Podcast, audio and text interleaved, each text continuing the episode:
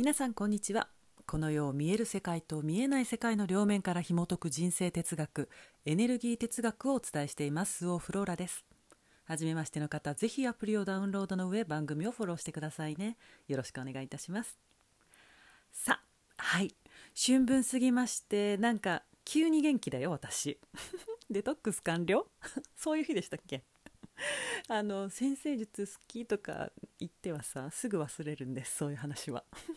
というわけでというわけであの次回から多分次回からかな、えー、連続もので先生術師の柳川隆光さんとのクロストークをお届けしたいと思います。はい有言実行です。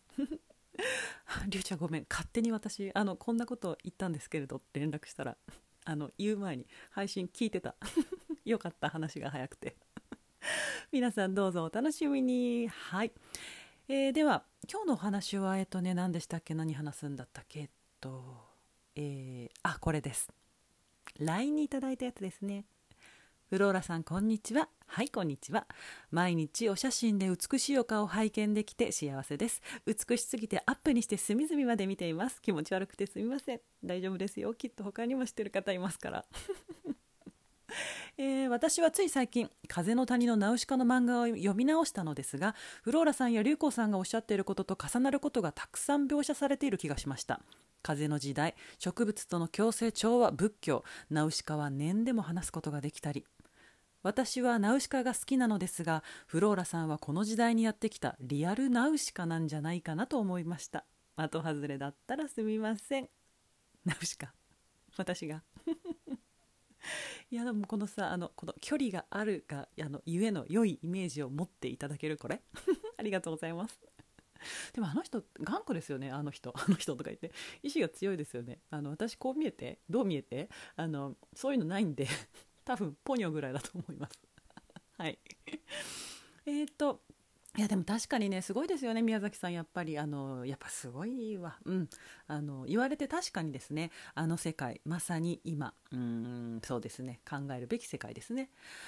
あのですね植物との共生の話を数回前の配信でしましたね。この世は植物が作った。我々人間が住める環境を作ったのは植物でつまり人間さえもその環境の一部だと、うん、じゃあ今日はねその続きをいきましょう。今からおよそ1万年前人類は農業を始めました、うん、私たちの主食である稲や麦やトウモロコシこれらははじめ家畜の餌でした。でもある時変異種が現れるんです。するとそれら植物は食用になります。さらに保存もできるようになる。保存できるようになるとそう次の世代の種にもできる。こうして植物は富となりました。この地球に初めて誕生したのは植物で植物が人間を含む環境を作り人類史に初めて生まれた富までもが植物だった。富を得られるようになるとね、えー、人間はね頑張るようになるんですよ。もうね勝とうとし始める。我が我がと上に立とうとしだすんですね。富が生まれ富を蓄え人が増え集まり集落ができる。集落が村になりそして国となる。持つ者と持たざる者が現れ格差はどんどん広がりついには。ほらさあの富植物ですね。植物を育てるためには土地が必要ですよね。そうして国取り合戦が始まります。植物が地球を作り富を生んだ。人は国を作り奪い合い滅びる。それを延々と繰り返す。何やってんでしょうね人って。なぜ人を自分をね地球から分離した存在だと思ってしまったのなぜ自分が目の前の事象をコントロールしていると思ってしまったのか。なぜ自分もその一部だと気づけなかったのか。でね私たち含めて環境つまりね、えー、かなりつまりですけど私たちも植物なんですよ。植物はね人間のために生きてないでしょう。私たちに合わせてないですよね。あのなんか最近地球おかしいから緑化進めときますねとかさないですよね。あの自然環境をなんか壊しちゃいましたね。戻しておきますねとかないわけですよ。でも植物はかつて地球を作った時のように今でもずっとそうずっとこの星が完璧なバランスで存在するための完璧なバランスで存在するための方向そちらに向けて目に見えない小さな小さな変化を常に常にしている。雨が降るでしょ？風が吹くでしょ遠くに運ばれた植物の種は新しい土地で芽吹くどんなに私たちが壊してもどんなに私たちが地球に賭けを作っても問題を作っても植物は人間のためでなくただ無言でその賭けを埋めて完璧なバランスでこの世が存在するための方向に向けてただ整えていく。調和をとっていく。そこに意志はなくただそうなっていく。私たち人間さえもその一部として。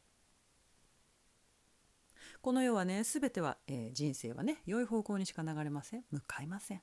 エネルギーに意志はない。かけたところは埋まる。必ず。この世を見える世界と見えない世界の両面から紐解く人生哲学。今話したね植物との共生は目に見える世界の話でした。私が見たり払ったりしているのは目に見えない世界の話。でもいつも同じ話をしている。現実と非現実の話ではなくて現実を目に見える側と見えない側から話している。それがエネルギー哲学です。この世は全てエネルギーでできている。この世は全て植物によってできている。私たちがこの世界を生きるのになぜ植物との共生が大切なのかなぜそこにしか調和の道がないのか伝わりましたか？でもさ私たちはいきなりナウシカにはなれないですよね、うん、いきなりは無理です。変えられないですね。だからまず知る。知るんですよ。そしたらねちゃんと変わる、ま、あの変わっていきますから。うん、変わる。私たちみんなが知ればそれは私たちの状態が変わるということです。目に見えないエネルギーの状態が変われば目に見える姿形も変わる。まあねあの私だけじゃなくてこれを聞いてるあなたもナウシカってことですよ。花飾りましょうね。